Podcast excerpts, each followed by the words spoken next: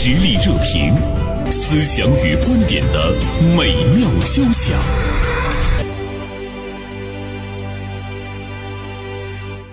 我们先来听一段音频吧，你可能大概呢会猜到我们今天要说一些什么哈。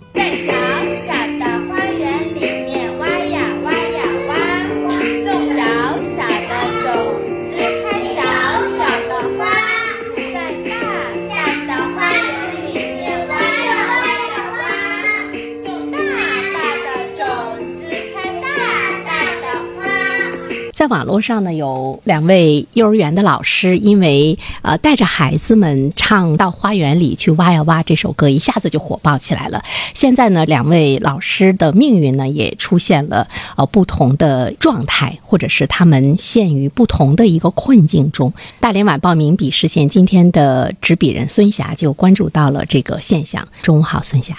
袁生老师好，听众朋友们大家好。哎，我刚才说的这个，你现在学会了吗？我学会了，你给我们唱一唱。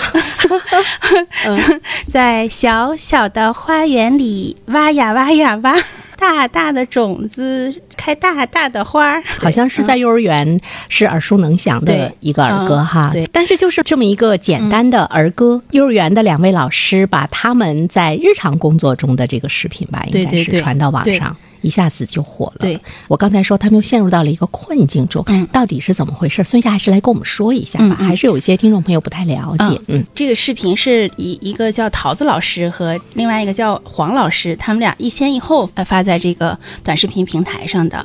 呃，桃子老师他是更朴实、更单纯一些，然后这个黄老师呢，他可能更清新可人一些，表达能力更强，或者是沟通能力更强。那么他们的这个视频在网上红了之后，当然他们这个红的程度可能是超乎我们想象的啊。据说这这个视频的点击量现在已经过亿了，对。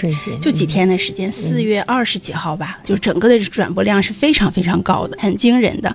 嗯，据说这个桃子老师他整个的这个点赞量就是一千零二十七点四七万，粉丝量已经是超过了两百万。嗯，然后那个黄老师他的这个点赞量是五百九十八点四万，然后粉丝量他是超过了六千万。现在一般的这个博主可能也没有这么的高的关注度，他们是几天时间就实现了一个这么大的一个跨越。气死人了！就是我们会看到很多的人，哪怕他背后有公司啊、有资本在运作呀，想尽了各种各样的营销的方法。我可能投流花了很多钱来投流，也达不到这样的一个效果。对，大家就在想，哎呦，这个挖呀挖呀挖，它是怎么挖出来的呢？这个探知后面流量的这个秘籍哈。是是是昨天我有一个朋友知道我今天要讲这个话题，他就跟我讲，他说。我也在挖呀挖呀挖，可是我为什么没火呢？就是因为她们是女的，她们是长得还不错的女孩儿，嗯呃，所以她们火了。呃，这个互联网的流量的火是有密集的。完了，我想了想吧，我觉得，嗯，你可能一时半会儿火不了，形象啊、年龄啊各方面都会受到影响。但是我们会觉得在互联网上似乎是没有什么标准，你说不准谁就火了。，对对。那还有一些大叔卖拉面的山东大叔，嗯嗯嗯对还有呢，我们前段时间关注到的淄博的，你看有一个他是卖那个。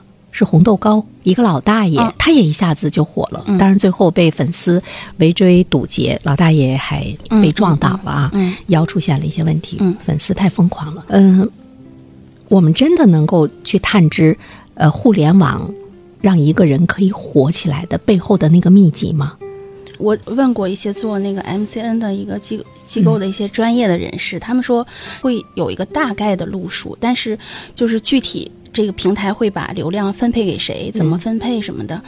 业内的人士，即便是抖音平台自己的人，他们也不能有一个十分精准的判断。嗯、就是这个东西一定会火，或者一定会火到什么程度。好像就是一个命运之手，不定怎么样就降临到了你的身上。对对对，而且我们之所以探讨这个这个话题，嗯可能还因为它有一个更值得大家关注的一个结果性的一个东西。对，所以我刚才说，嗯哎，他俩好像陷入到了困境。，对，我觉得这两位老师可能都是从事幼儿园老师的工作啊、然后尽管可能有人对黄老师的职业会有一些质疑，说嗯他们在是质疑什么？对他可可能说他是，呃，校外的一些一个什么音乐培训机构的，甚至有人说他是专业的 MCN 机构机构培养出来的人。哦，但是后来我看网上有一些评论，就是说他应该是课外的音乐的培训老师，给这个幼儿园，他就专门做这个音乐方面的单向的这种老师。就是很正常的一个一个业务的这样的一个联系对啊。但是就是因为他红了，所以他遭到很多人的质疑。就大家质疑他的这个资格，对，因为他在直播的时候，人们会觉得他还还特别自如，不像是一般人，就是刚刚介入这个直播的时候会有一些局促呀。包括这个桃子老师，他在连线的时候，他可能连连线都不是很熟练，也有人会在质疑他，你连连线都不会啊，或者说你怎么化妆呀，或者不化妆？就他第一次录的那个视频没有化妆啊，或者是对。观众不是特别尊重，所以他后来又重新录了一遍，就化了一个淡妆，然后就有人会质疑他说，精心雕饰的可能不如原来的这种单纯质朴的美啊。后来他在直播间里头就甚至放声大哭说：“你看我不化妆，你们也说我；化妆，你们也说我；我不会连线，你们也说我。你们到底要我怎么样啊？” 这年轻老师面临。巨大流量袭来的时候，他可能会有一种特别无助的苍茫感。是、嗯他们俩可能没想红，对。完了一下红了，一位呢就被扒得赤裸裸的。是。去探知你有没有教师资格证啊，你后面有没有机构啊，嗯。是不是资本呢、对，你这样的一个人来教孩子是不是合格啊，对吧？嗯嗯。另外的一个呢，就是因为他太惊恐了，呃，面对自己的这样的一个红，他有一些承受不了，不知所措，呃，所以他们陷入到了一个困境啊。但是有人说，这个黄老师三天直播可能就收入百万，嗯，哎，都是传言。直播间的流量确实是非常的大。大家更加关注到的是那个流量变现，啊，对啊收入百万。对，我们真的是要去想一个问题是什么呢？就是在今天的互联网时代，每个人都有可能火。对，所以我就想问孙霞，你火了行吗？我想说，我不想火。不想火，嗯那你看我们今天这个节目，我给它传到网上，万一你火了呢？你你会崩溃大哭呢？你还是会怎么怎么样？你从来没有想到过你会火吗？我以前倒是想过说，嗯你想火吗？这个问题，嗯，我肯定是不想让自己火，因为我是一个很容易满足的人，嗯，幸福感很高的人，就是很小的一件事情，我可能就会觉得很开心、很高兴，所以我对这个火呀，或者是更多的名利啊什么，我没有更高的追求，甚甚至是说我在人群当中是很喜欢把自己隐藏起来的一个人，所以就从这个逻辑上来讲，我是很不希望自己火的。但是我想，如果有一天我火了，我一定会坚持我原来是什么样子，我就是什么样子的。至于他们愿怎么说就怎么说吧。你觉得能那么坚强吗？一般人可能很难做到。大家把你好多好多的往事、对。身世对。都给挖出来，那你说我们人活到此时，真的能保证一点点的失误和小污点都没有吗？绝对的最纯净的事情，在这个世界上是不存在对的。对但互联网呢，它会把你的这些通过流量给放大，对，啊、而且你会受到一种围攻，嗯呃，包括你的家人，嗯都会受到一些影响。嗯嗯，我不知道什么样的人，就是在面对这种状态的时候，他能够镇定自若。我突然之间想到一个词，就是灾难。嗯，对对尽管说它能带来流量，今天就是我们对互联网已经不是那么很陌生了哈。我觉得可能包括孙霞，包括我在内，嗯我们都开始会理性的想一个问题：嗯是我面对流量，面对流量变现之后的几百万和上千万，嗯和我同时要并存的，我在公众面前那种透明、那种议论，给你生活所带来的那种纷扰，你究竟会选择什么？还是我回到今天，我还是回到我原本的我？这个会不会有很多人在想这件事儿？嗯。如果是你的话呢？如果在没火之前，我觉得我肯定会选择我不想火。但是火了之后，如果真的火来到你面前，会带给你很多利益上的选择的时候，我觉得我可能就不会这么淡定的在这这么说这么说，比如说我会做什么样的选择？比如说，一边是我们呃想过更好的生活，但是呢，你你不知道从哪里我可以有更好的收入。嗯，另外一方面呢，其实你你没有付出什么，就是命运之手。对，我经常会想的就是互联网，它就是一只大手，突然之间把你给提溜起来，咔放到那个风口上，呜，你就 你就有一吹起来了。天你会觉得我被互联网的这个红利之风吹到了一个流量的风口上，我非常容易的就占据了，坐拥了几百万甚至上千万的粉丝，可能什么所谓的代言呀，什么对都会找你来，找，对，就可能是我很轻松的，我不用付出太多的什么东西，可能就有成百上千万的收入会在等待着我。嗯那我可能会 会有动摇的。是，所以呢，我就说，嗯、我们都很难以去想象，对，当有一天你成了那个样子的时候，你真的会比这两个老师表现得更好。你也很难以想象，当你有各种各样的品牌来找到你，希望你代言的时候，你会像我们现在依然会看到的，比如说那个张颂文，嗯，他依然保持着淡定，包括他演完《狂飙》之后，张颂文和张译没有接任何的广告，嗯。还是专心于他自己的演艺的事业中。嗯。嗯昨天我看到一个小视频，就张颂文是出席一个什么样的场合吧，嗯。就跟章子怡还跟他们嗯一起，对。对对他带了一个胸针，嗯。他以前不戴胸针，是是是，那个章子怡还去摸了一下他的胸针，你嗯。哎呦。火了，这这个胸针多少钱哈？结果三块九，是是是，你知道这件事儿哈？三块九，嗯，呃，他不管出席什么样的场合，他都呃都是那身装扮，好像这次是西服换了一下，还是领带换了一嗯下哈？大家会有对比嘛？你看网友多细心，他就挖挖挖，就把你这些东西都给挖出来。对。我当时看到之后，我觉得好令人震惊，就是嗯。我们能不能做到像张颂文那样？对，嗯，你看那个高叶嗯是，就开始疯狂的代言，嗯。对，对，开直播，我我之前还那个刷到过他在直播间里教人怎么化妆，就嗯美妆什么的，嗯嗯，就抓住一切挣钱的机对会，对对。就觉得以后我不可能再有了。其实这也是每个人面面临这个呃流量来临的时候一个很正常的一个选择。是我、嗯我们很难，就是说我们去评价说，你看你为什么做不到像张颂文那样？呃，其实你到那天你也做不到。我们对于那种欲望，我曾经嗯、呃看一本书叫《怪诞行为学》，嗯嗯，他是美国的一个人写的《怪诞行为学》，它是系列的哈，其中有一本呢是讲到那种金钱和理性的那样的一种行为。他说，其实任何人你在面对突如其来让你的情绪一下子高涨，或者是呃把你的生命一下置于那个低谷的时候，呃，你都会失去理性。你会你会控制不住的做出一些在你很理性的状态之中，你你非常鄙视、非常鄙夷的一些事情。嗯，有的时候我我觉得，如果是我女儿气我，我我觉得我已经达到一个非常癫狂的状态的话，你会打她我会呃我我会发生我的情绪会发生很剧烈的变化，甚至于你会说出一些，呃，很很伤害孩子的那个语言。对之后呢，你会特别的后悔。对对，呃，孙霞说的这个例子特别好。其实他让我们来检视自身的行为，就是你，你不要在你冷静的时候，嗯，你去评价疯狂的别人，对，因为你不知道你疯狂的时候什么样子，对吧？我曾经听到一些那个官员说说别的那个贪官，嗯特别愤怒什么什么的。但有的时候我在审视这些怒斥别人的这些官员的时候，我在想，你到了那个权力的巅峰，你是不是会真的做得比他好？嗯嗯嗯呃，但是会有一些人，嗯嗯，他至始至终他保持着他自己哈。嗯，对，我觉得这个可能是我们今天大多数的普通人需要去。去学习的哈，嗯万一红了呢？你说，嗯万一孙霞你红了，万一我红了，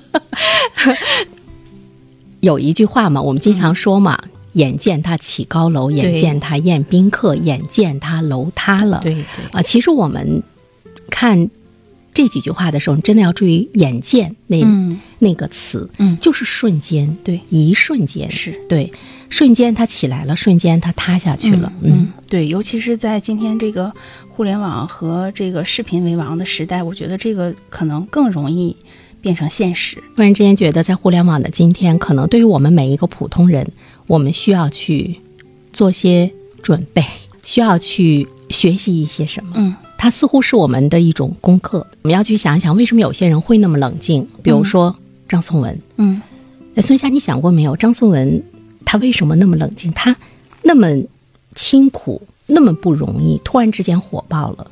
我我觉得是因为他在他此前呃十几年甚至二十几年的这个堪称平淡的演艺生涯当中，他尝到了很多酸甜苦辣，然后从这当中，我觉得他审视或者是思考明白了很多很多问题，所以他现在才能这么淡定。这我觉得有的人成名太早，可能未必是好事。张爱玲不是说过一句话吗？嗯说成名要趁早。那么他就给了我们中年、中老年的这样的一些人一种绝望式的打击，觉得哎呦，我趁早没成名，我人生就完了啊！但人生不一定非得真的要一定要成名。我也一直在想，张颂文、张译比较喜欢的这些演艺演员啊，嗯。哎，他们为什么能够这么冷静？嗯。他们为什么能够一如既往？嗯，就是他们为什么能够保持本色啊？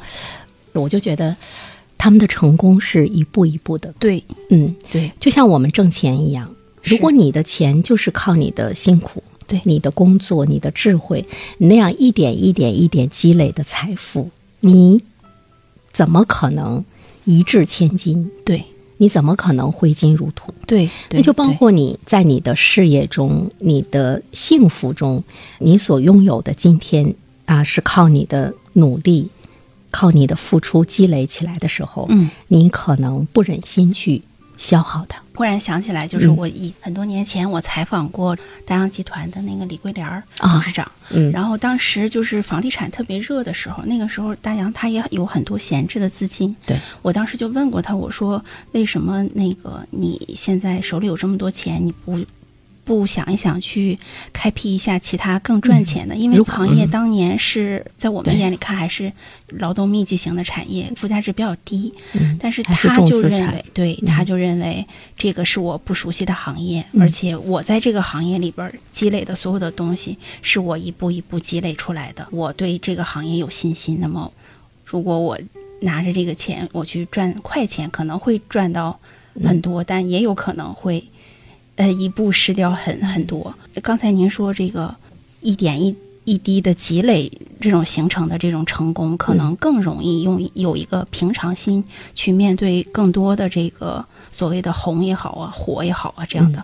而且你刚才说到的嗯大洋的李桂莲董事长，他不去触及房地产的时候，其实我还想到一个词，就是掌控，嗯，就是他去做他能掌控的事情。对对，那我们今天的很多普通人，如果你不能掌控你红了以后你的世界的话，嗯那么其实事先你要想一想，你是不是一定要对迈向红的那个途径？嗯社会热点，传媒观察，穿透共识，寻找价值，实力热评，谈笑间，共论天下事。好的，呃，继续呢我们的话题。现在呢，我们的电话是接通了辽宁师范大学心理学院博士生导师孙文玉老师的电话。孙老师好，嗯，你好，就是两位呃幼儿园的老师在网络上因为一首儿歌突然之间火起来的这个现象哈。所以呢，我刚才一直在跟孙霞探索说，哎，万一我们俩红了的话，我们能不能应对啊？很多东西都是这样的，就是来得快的东西啊，它去的也快，因为得到的容易的东西也很容易失去。是网红，它的诞生，嗯，都是跟时代相关的。就是我们这个时代滋生了很多的特殊的现象。提到网红呢，大家回头想起来，在短短的几年时间内，可能有无数的网红从我们面前一闪而过。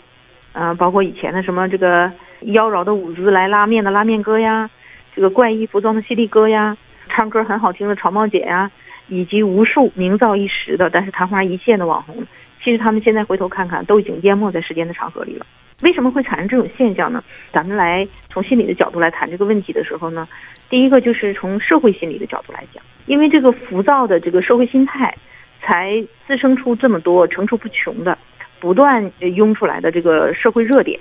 网红实际上就像这个快速行进的这个河流当中的小浪花，它会很快速的翻起来，然后又很快的消失。它折射出的是我们这个时代的，呃，许多人，呃，应该是大多数人，喜新厌旧的、猎奇求异的这种焦躁的心态。我就联想到了一本书，叫《乌合之众》。在《乌合之众》这本书当中呢，他提到了集体无意识，很多人都是在这种盲从的状态下被推着走。就是我们每个人看起来是一个独立的个体，但他是社会的人，呃，每个人都不能脱离自己的时代。你是这个时代的尘埃也好，还是这个呃一朵小浪花也好，嗯，最后它都会在这个河流当中不断推着向前走。所以，我们眼前一切拥有的东西，它往往是短暂的和不真实的。就是说，我们每一个普通人，其实你在今天，你真的是要意识到说，那种短暂和不真实，是不是？大多数人没有做好准备，他红了之后，他才会成为一朵浪花。在人的心理当中，都会有一个错误的。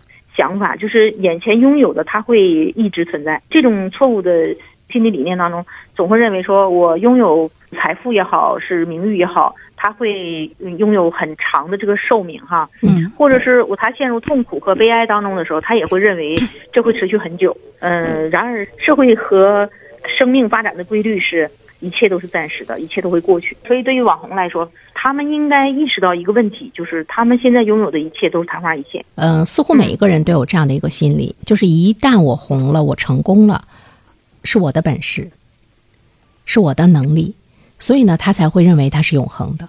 他从来不会去想说是命运之手啊，或者是说是一个偶然呢。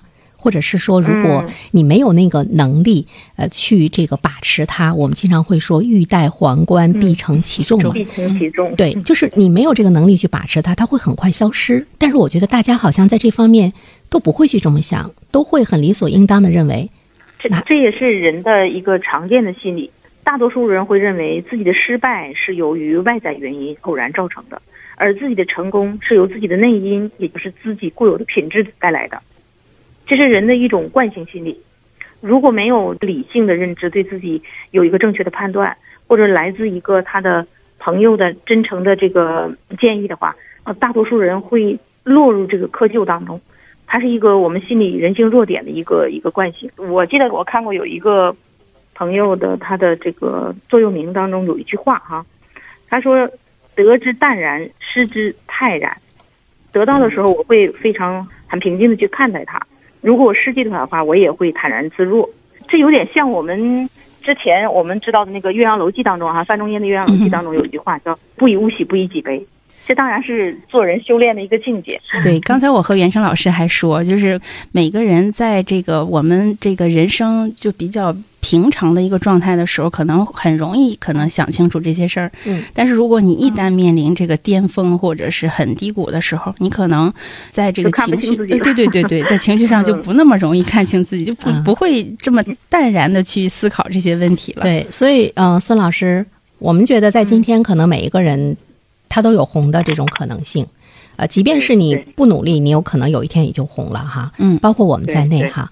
所以呢，我在想一个问题，就是说，哎，我们是不是每一个普通人都要做好，随时去做好，如果你红了的一份心理的建设？怎么去做这份心理的建设？嗯，这种心理建设其实对我们每个人来说，它是一种保护，一种自我保护。因为我我们每个人在网络时代，你不可避免的要受到他人的评论。就不管是恶评也好，是呃赞扬也好啊，是红也好，还是被贬，甚至是被网暴，这种可能性都是存在的。嗯，其实我们每个人就是个体的自我发展当中啊，就是这个心态当中一定要有一个自我认同感，就是他应该是比较稳定的。就是一个一个心智成熟的人呢，他的自我认同的这个程度是比较高的，然后而且对自己的评价呢，也应该就有一个比较好的稳定性。稳定和客观。这就是说，如果活在别人的。嘴里就很可悲了，活在别人的眼睛里，那也是很被动的。应该让自己来左右自己内心的这种嗯评价呀，对自己的认定啊，有一份淡定和笃定。就是孙老师刚才说的自我认同，我觉得这个是我们首先要具有的一个最基本的一种心理保护机制。对，不管别人怎么样来。夸赞我，你都不要得意忘形，因为你得意忘形了呢，别人批评你的时候，你就会垂头丧气，甚至于会为此要付出生命的代价。就是在网络的世界中，因为网络的火爆之后呢，受到质疑而失去生命的人，其实现在我们看到的并不少。如果你你没有做好这种心理的保护机制的话，呃，孙老师，你说我们是不是首先管住我们自己？就是我们哎，不在网上去展示我们。对，如果如果你有充分的这个呃定力哈，有这份淡定和笃定，呃，你认为就是我既然放上去，我就不怕别人说，呃，你怎么样去说，我都不会去过于去介意或者在意，我的心情和情绪不会被这个网民的随口之言而这个波动。嗯呃如果有这份自信的话，有这份定力的话，那么他可以去做。嗯，但如果他没有这种自我保护机制没有建立起来，却把自己的这个有可能遭受到网暴的这个这个照片传上去，他就把自己把自己推到了一个风口浪尖上。嗯。但是孙老师，你说，呃，嗯在这个社会中，为什么我们人人百分之九十多的人都想红呢？都想出名呢？呃，这个这个是我觉得这也是人之常情，它是一个人的一种心理需要嘛。他会获得更多的这个高自尊感，是吧？高度的认可，获得社会的这个情感支持，获得关注啊。因为要不为什么大家都喜欢占 C 位呢？大家为什么在一个单位都想去做管理者呢？大家为什么都愿意有一定的社会地位呢？我曾经看过一本书，他说到的，他说我们在生活中除了要获得你的亲人，嗯就是你的父母、你的爱人对你的爱，其实我们还有一个追求，我们要获得社会之爱。嗯就那种社会之爱，就是社会对你的认可。就这个社会之爱，其实对人很很重要，很重要，很重要吗？孙老师？啊，是很重要。嗯，但是我们每个人，比如说一个小孩子，他很喜欢一个东西的话，如果他这个东西，呃，他能够呃对他来说是适合的，并且他能够拥有拥有这个东西很快乐的话，那么这个东西就是应该属于他的。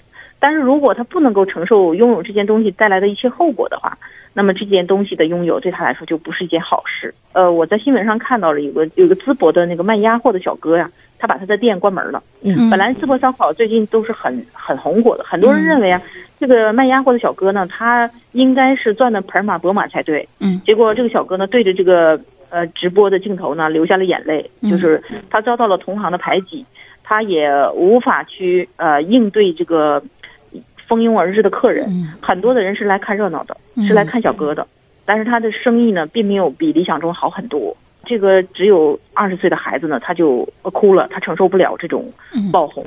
就是所以说，有很多东西是适合自己的，才属于自己。如果不是适合于自己的话，它并不是福气，它可能是一个坏事。嗯对，它可能是一场灾难。对，而且吧，我觉得在我们的互联网的世界中，呃，那种流量，你是不是真的想引起那些流量的关注？呃，我我自认为哈，就是我的这个判断未必是正确的哈。嗯我觉得，嗯、真正的社会的主流，或者是说有正义感的、有正能量的这些人，他不会天天的沉浸在互联网的世界中。对，所以呢，就是互联网的那种流量的组成的背后的那些人到底是什么人？他们能把你捧红，他们同样也能够把你踩在脚下，让你去死。我们对于流量到底应该有一个什么样的心态？就是你真的是那种膜拜吗？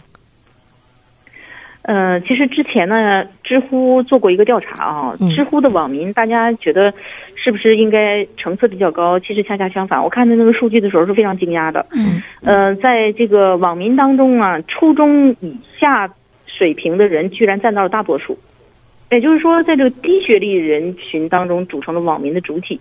我们可以想象，你来自于他们的评价、嗯是否是客观的，对对是否是公允的，对是否值得我们去介意？那可以解释很多我我我觉得很理解不了的这种评论。嗯，就像孙老师说的，就是你你是否介意？嗯就像你走在大街上，嗯路人甲、路人乙，你你根本你就瞧不上的一个人，他对你有了一句评价，对，你会介意吗？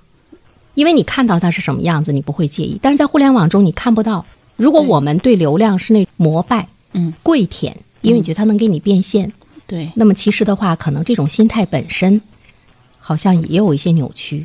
其实我我们要有自己的重心，就是我们心里的重心，才不会被呃无关的这个牵绊呢给嗯。绊倒。就是我们自己站成本主心的时候，嗯。嗯。哎哎，对，是这样的。就是刚才呢，那个原生呃提到了这个说欲戴王冠必承其重哈，我就突然联想到了，就是这两天比较火热的这个嗯英国的国王加冕仪式当中，嗯。呃我当时注意到了这个夏洛特的小公主啊，嗯。这个小公主特别有这个原来那个她奶奶这个伊丽莎白女王的这个风范啊，嗯。因为她只有八岁，她并没有戴王冠，嗯。她戴的是一个银头饰。考虑到这个夏洛特小公主很小，避免王冠对他的颈椎造成伤害，所以给他戴了一个漂亮的小银头饰，这个就是对他的爱护。我觉得孙老师说的这，个意思太所以就是。就是对应我刚才说那句话，如果超出了他承受能力的王冠，不是他的福气，而是对他的伤害。所以我们每一个人都要你都要去想，你去追逐的你想戴的那个王冠，你是不是能够承接得住？是呃，是这个是对我们自己最好的一种保护。啊，更何况现在有那么多人有颈椎病哈。孙老师，再一次感谢您接受我们的连线采访，谢谢，我们再见，嗯客气了好嗯再见，再见再见，嗯再见，孙老师。好的。社会热点，传媒观察，穿透共识，寻找价值，实力热评，谈笑间，共论天下事。孙夏，你看刚才孙老师说到了一个说我们要有自己的重心，嗯，嗯，你怎么理解这个重心？我理解的就是我自己的一个平常心，嗯。就是我平时用什么样的态度去对待生活、对待工作，嗯。那么我红了的时候，我还要坚持这份本心和初心。不忘初心。嗯对，呃，前不久我看了一段木心先生的视频，就他当嗯。年他在接受一些媒体采访、呃讲课的时候的视频，他已经不在人世了嘛。嗯木心的人生经历很坎坷，嗯他曾经在呃文革的时候，就是在监狱里待了很多很多年，在那其中他写文章，嗯甚至于他在一个木板上嗯画上钢琴键，他弹键。嗯他出来之后呢，五十五岁，他到那个国外去。五十五岁到国外去，嗯嗯他觉得到那儿去的生活还不如他在监狱，在监狱还有饭吃，到那儿他没有饭吃，嗯他就去给人画画等各各个方面哈。最后的话呢，我们就是看到了真的想看见的那个木心，就是《从前慢》那首诗，我啊啊啊，对，就是他。其实你看，他也遭遇到了人生的特别低谷的那个时期。木心有两句话，呃我觉得倒是挺值得我们琢磨的。第一句话呢，他说：“恒以哲学自坚其心。”多看一些哲学的书籍，了解一些人生的意义、人生的道理，它让你的内心更加的坚定。嗯就不论你遇到什么，我有我的一种很好的认知。说的第二句话，我觉得特别好。嗯凭历史接受现实的考验。